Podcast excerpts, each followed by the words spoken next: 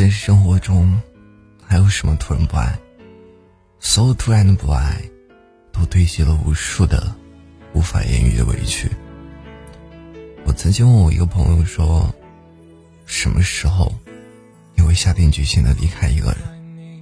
朋友说：“下定决心那一刻，不是两个人吵架吵得最凶的时候，也不是歇斯底里说要分开的时候。”而是在一个风平浪静的下午，你问对方要一杯水，等了两个钟头，对方也没有递过来。就是那样一个普通的瞬间，你突然意识到自己想要离开了。有些离开，不是因为不爱了，而是因为想开了。你开始懂得。单向倾斜的爱是没有意义的。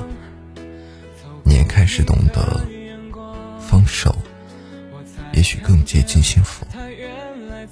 于是你不想再苦苦的为难自己，不想再去纠缠自己，到底爱还是不爱？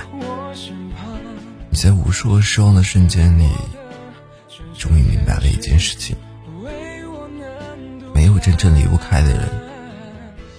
只有自己放不下的执念。如果别人问起离开的那一刻，会不会感到可惜？可惜当然会有。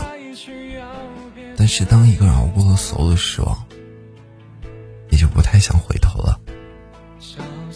这个世界，并不是少了谁，就会变得黯淡无光。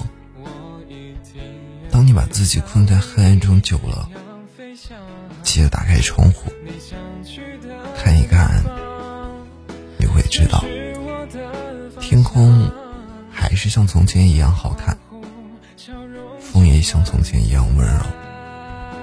许多事情想开了就好了。